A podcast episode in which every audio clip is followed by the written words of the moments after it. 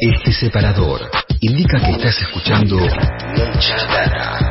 Y, eso es cierto. Hasta las 11 por Nacional Rock.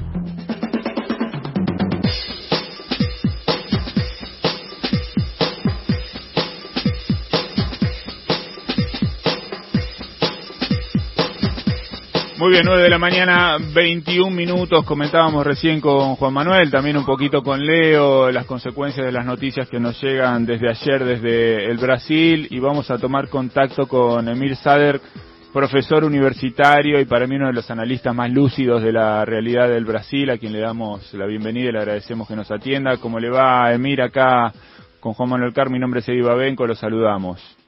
Hola, ¿cómo anda? ¿Qué tal? Buen día. Bueno, me imagino que, que, debe estar con una sensación agridulce, ¿no? De una noticia de, de, de, gran importancia política, como la de Lula ayer, en el marco de una crisis humanitaria muy compleja que se está viviendo en Brasil. Sí, yo, yo ayer por la mañana tomé la primera dosis de mi vacuna, imagínense. Qué buena Puse noticia. Iba a ser la gran noticia para mi vida personal, pero no, enseguida vino eso de Lula, ¿no? Que nos atropella en el sentido positivo a todos, ¿no? Porque por primera vez desde tanto tiempo Lula está, está con sus derechos garantizados, ¿no? Y, y aún la derecha dice que ahora cualquiera que se trámite no habría más ni tiempo para impedir que él fuera candidato. En un marco, como tú dices, horrible, ¿no? De tal manera, en, en lo económico, en lo social, la pandemia desenfrenada, la vacuna que llega a un 4% de la población brasileña ahora, da la impresión que la decisión no fue jurídica. Jurídicamente había condiciones hace años de tomar esa decisión. Da la impresión así que es política, ¿no? casi como si llamaran a Lula para arreglar un país que está en una situación sin arreglo. ¿no? Parece que cae como así, así esa, esa noticia. ¿no? A ver qué va a pasar, a ver qué va a pasar. Uh, está listo el Supremo para decidir la falta de, de neutralidad, de exención de, de Moro para juzgar a Lula. Ya normalmente caían todas las condenas que tienen que ver con Lula. Quedaría una que otra más. Esa decisión es de un juez, imagínense, que fue abogado, dice bien, Movimiento de los Trabajadores sin Tierra. Fue al Supremo y pasó a ser un defensor de la Vallato. Ahora da la impresión que para salvar salvar a Moro de una condena. Entonces tira las cosas para, para, para, un tribunal de Brasilia, cae con un juez que no es malo, pero sigue el Supremo con, la, el, con el juicio en contra de Moro. No se sabe qué compatibilidad habría jurídicamente entre una decisión u otra. Ahora ya es un tema político, ¿no? Lula ya está como candidato. Entonces eso crea un clima muy, muy distinto en un país que está abandonado, ¿no? País que está abandonado, no tiene gobierno, ¿no? tiene Lula siempre dice que gobernar es cuidar de la gente. En ese sentido, Brasil no tiene gobierno, tiene quien cuide de la gente, ¿no? Es muy, es muy interesante, perdón Emir, es muy interesante esto que, que, usted trae, ¿no? De pensar que, bueno, en realidad se trata de una decisión política en función, bueno, un poco de proteger a, a Moro, pero también y, fundamentalmente de ver cómo se sale de esta crisis profunda que, que Bolsonaro generó eh, en Brasil. Eh, Lula es el único político en Brasil que tiene eh, las condiciones para derrotar a, a Bolsonaro en las elecciones del año que viene. Sí, la última encuesta de Estado de São Paulo, pero el conservador, daba Lula con el menor grado de rechazo de todos los posibles candidatos y con el mayor apoyo, con 50%. Y Bolsonaro con un nivel alto de rechazo y con 38% de apoyo. Los otros no tienen posibilidad de candidatear, de enfrentar a Bolsonaro ni en las elecciones, menos todavía con la responsabilidad de reconstruir el país. Eh, eh, y Bolsonaro trata de reafirmarse destruyendo los otros posibles candidatos de la derecha, ¿no? Él sabe que su única posibilidad es que la derecha no tenga alternativa, tenga que agarrar, agarrarse a él frente a la posibilidad de retorno del PT. Y Lula es de lejos el que tiene la experiencia, se ve ahora por las encuestas, que sigue en la memoria de la gente como un gran, gran momento de la vida política brasileña, ¿no? Entonces yo creo que sí, las cosas están polarizadas para el año que viene, ¿no? Elección octubre del año que viene. Claro que, que, el país no está en situación de normalidad porque hay la cuarentena, la gente no puede salir a la calle. En este momento, por ejemplo, habría sido una explosión cariciera enorme, no solo de rechazo a Bolsonaro, sino de apoyo a Lula, ¿no? Eso está frenado, probablemente hasta mitad de año posiblemente, ¿no? El mismo Lula no quiso tomar la vacuna en situación privilegiada, la va a tomar la próxima semana, lo que no es, no es por eso que vaya a circular mucho. Hoy a las 14, si se le interesa, va, Lula va a dar una entrevista colectiva, ¿no? A ver qué tono va. Él no se precipita nunca, él no quiso hablar con nadie, ¿no? Está recluido ahí, tranquilo. Hoy va a hablar, no sé qué, en qué tono, qué, es lo que va a decir, qué es lo que va a no, no, se va a precipitar, probablemente no va a decir que sí soy candidato y vamos. Probablemente va a decir un reconocimiento de todo lo que pasó con él. Ya, ya hizo llegar a, la, a, los medios que no va a pedir resarcimiento, ¿no? No solo de las acusaciones, sino de los, de los, de los tiempos que pasó preso, ¿no? Ahora se ve que sin ninguna justificativa, ahora se ve todo, lo ven, ¿no? Entonces va a hablar a 14, ahí va a ver, vamos a ver el tono que le va a dar a su, a postura, pero es de lejos el único. Es distinto el caso de Argentina o, bueno, de, de Bolivia y Ecuador, sí en el sentido que ni Evo ni Rafael Correa podían ser candidatos, ¿no? Era la situación de Lula que está dejando de ser. Entonces, Emilio. probablemente va a ser una vía distinta de superación de la judicialización. Y es posible que el año que viene esté recompuesto ese eco progresista latinoamericano también con la participación brasileña. Ayer Alberto llamó, habló con Lula en el aire, etcétera, tiene una relación muy estrecha, ¿no?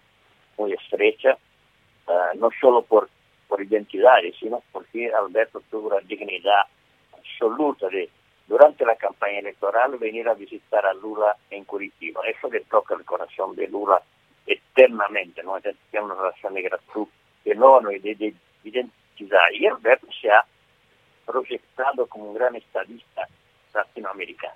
¿no? Bueno, le pregunta, Emil, le pregunta acá a mi compañero Juan Manuel Carg.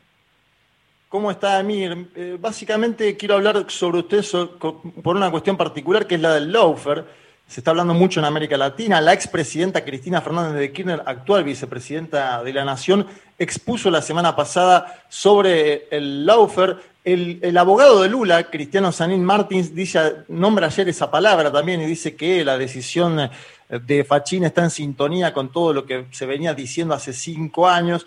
¿Usted cree que esto es eh, una demostración de que existió persecución política a los principales dirigentes del progresismo latinoamericano durante los últimos cinco o seis años en nuestro continente?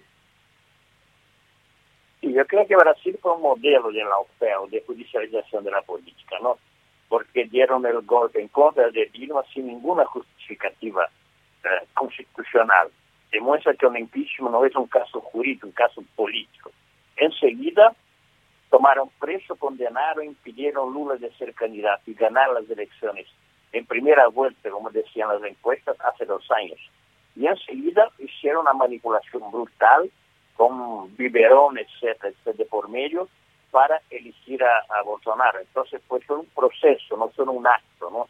Y la condena de Lula era el, el tema más importante, no solo que le de ganar la elección, sino que impedía que el gran líder nacional tuviera sus derechos recompuestos y pudiera ser candidato. Entonces, yo creo que es muy importante eso. Uh, uh, usted, Cristina logró, logró superar eso.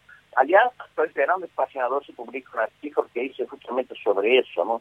Sobre Cristina y su, su postura respecto a la oferta es extraordinaria. Uh, Bolivia encontró su vía, Ecuador encontró su vía en Brasil no es con otro candidato, salvo que fuera que Lula estuviera impedido. Si está liberado el campo, será, será con Lula, será una, una, superación uh, ejemplar, digamos, en el sentido que si Lula vuelve a subir la rampa del, del plan alto, vuelve él a hacer lo que debiera haber hecho hace dos años, ¿no? Bien, me quedo con una, con una cosa que usted comentaba al principio, Emir. Usted dice que la crisis que, que se generó en, con la presidencia de Bolsonaro en Brasil y en el marco además de, de esta pandemia de la COVID-19 19 no es solamente humanitaria, sanitaria, sino que también eh, es una crisis económica, ¿no? Durante en el inicio de la pandemia, un año atrás, la discusión parecía pasar por ahí, ¿no? Entre, bueno, cuidar la economía o cuidar la salud de la gente. Es evidente que, bueno, tal vez lamentablemente, ¿no? El caso brasileño muestra que en realidad no se trataba de una cosa o de la otra, ¿no? No, no, claro, es Bolsonaro trata de mantener esa disyuntiva que era bien trumpiana, ¿no? De su, su líder Trump, que ahora ya, está fuera del, del, juego. Mantener la idea de que los gobernadores son culpables por la crisis porque impiden la retomada de la, de la, de la, de la economía. Pero ahora ya no, ahora se dio cuenta fuertemente que está perdiendo prestigio por el tema de la pandemia. Entonces ahora se hace como que fuera el campeón de las vacunas, que no tiene, no tiene cómo el acelerar porque perdió la oportunidad el año pasado de haber comprado las vacunas. El problema, Brasil sigue solo con dos vacunas. Cinco, yo, me, yo, me, yo me vacuné ayer por la mañana, pero en Río de Janeiro las vacunas terminan mañana. Y otros lugares también están con problemas de programar porque no hay vacunas disponibles, ¿no? Entonces él trata de hacerse el campeón de las vacunas, se da cuenta al contrario de él, que dijo que que la vacuna no funcionaba, que no se iba a vacunar, se da cuenta que desesperadamente que tendría que ser, tendría que ser por ahí, ¿no? Pero mantiene siempre la idea de que si la economía no funciona, la gente va a morir de hambre, no sé cuánto, pero no tiene credibilidad ahora, ¿no? Para implementar eso. Es en choque, eh, eh, lo que dicen los medios ahora de derecha, preocupación de que él se vuelva todavía más populista es decir, que tenga que concurrir con Lula tomando medidas de auxilio emergencial, etcétera, que puedan concurrir con el, programa del PT, que es un programa evidentemente social, ¿no? Pero está en una situación de crisis muy grande, ¿no? Muy grande con, con 38, en encuestas él baja del 30, 28% de apoyo. La encuesta directamente del Estado de São Paulo, el periódico conservador, Lula tiene 50 con grado de rechazo menor que cualquier otro precandidato y, con apoyo más grande que cualquier otro, y Bolsonaro tiene 38 con nivel de rechazo muy alto, ¿no? Entonces no es un momento favorable para él, para él está oscilando entre el tema económico o ahora el tema de la vacuna. Emir, lo quiero consultar sobre la situación de la pandemia en Brasil. Nos llegan informaciones que son muy preocupantes porque la Organización Mundial de la Salud declara emergencia para toda América Latina ante la variante amazónica que surgió en ese país, en tu país, y además se sabe que en siete de los 27 estados brasileños ya son mayoría estas nuevas cepas, estas nuevas variantes del virus. ¿Cómo está la situación eh, sanitaria en el Brasil con la información de que hay un promedio más o menos de 1.500 fallecidos por día. ¿Cuál es hoy la situación sanitaria y, Bolsonaro qué tiene que ver en ese contexto? Bueno, es un descontrol absoluto, ¿no? Uh, ya no es un tema solo de vergüenza, es un tema de riesgo que Brasil representa, ¿no? No necesariamente por nuevas, nuevos virus, etcétera, simplemente porque hay una multiplicación de comprobados. El promedio eh, de, dos semanas, como se hace ahora, ya está a nivel de 1.500, ¿no? 1.500. No hay ninguna medida que pueda frenar eso. Responsabilidad de Bolsonaro, primero porque fue negacionista, de alguna manera lo sigue siendo. Pudiera haber negociado vacunas hace, hace un año o casi un año, ¿no? 10 meses. No lo ha hecho y ahora Brasil tiene solo dos vacunas que están agotando, responsabilidad grave en eso. Además, responsabilidad también porque el sistema de salud de Brasil, el SUS, el más democrático sistema de salud, fue muy golpeado anteriormente y ahora sigue siendo de alguna manera, ¿no? No, no, hay, no hay amparo, apoyo al personal médico y tampoco hay medidas de prevención. Entonces es una situación muy grave. Brasil había disminuido a, eso de noviembre del año pasado, el nivel de víctimas eh, diarias y semanales. Ahora volvió a su nivel de alguna manera más alto de todo, ¿no? Entonces, la corrida es por vacunas, ¿no? Se ven, en, aún en, en São Paulo, al haber vacunado a la gente con más de 90 años, inmediatamente cayó un 70% de número de víctimas de 90 años, pero se está vacunando 75, en promedio de edad sin garantías que vaya a haber vacuna para dar continuidad. es la única salida en cualquier lado, ¿no? Sobre todo que no se van a tomar otras medidas. Y el gobierno cambia un poco el, discurso porque porque tiene se da cuenta que su desgaste en gran medida ahora es por lo de la pandemia, ¿no? Por la pandemia. Y, y se toman medidas ahora por primera vez respecto a circulación de las personas, pero el pueblo no tiene condiciones de proteger. El, la mayor aglomeración son buses y trenes, que la gente sale todos los días a, buscar un trabajo, o a trabajar, o a, o arreglarse por la calle, como sea, ¿no? Es una aglomeración enorme, entonces es un caso uh, salud pública grave y social también gravísimo, que ahora a lo mejor con ese nuevo virus puede ser un riesgo para otros lugares del mundo también, ¿no? Seguramente que sí, seguramente que sí. Emir, le queremos agradecer muchísimo este, este rato de charla, nos da mucha alegría hablar con usted y más alegría saber que ya está vacunado, Emir. Así que bueno, esperemos que, la situación mejore. Primera, primera dosis, loco para tomar la segunda y volver a Buenos Aires. Bueno, lo vamos a esperar acá. Si viene a Buenos Aires, lo invitamos a que, a que pase por la radio. Si ya va a estar vacunado, no hay ningún ah, riesgo. ¿Sí? Vamos, Muy bien. Le mandamos un abrazo grande. Muchísimas gracias. ¿eh?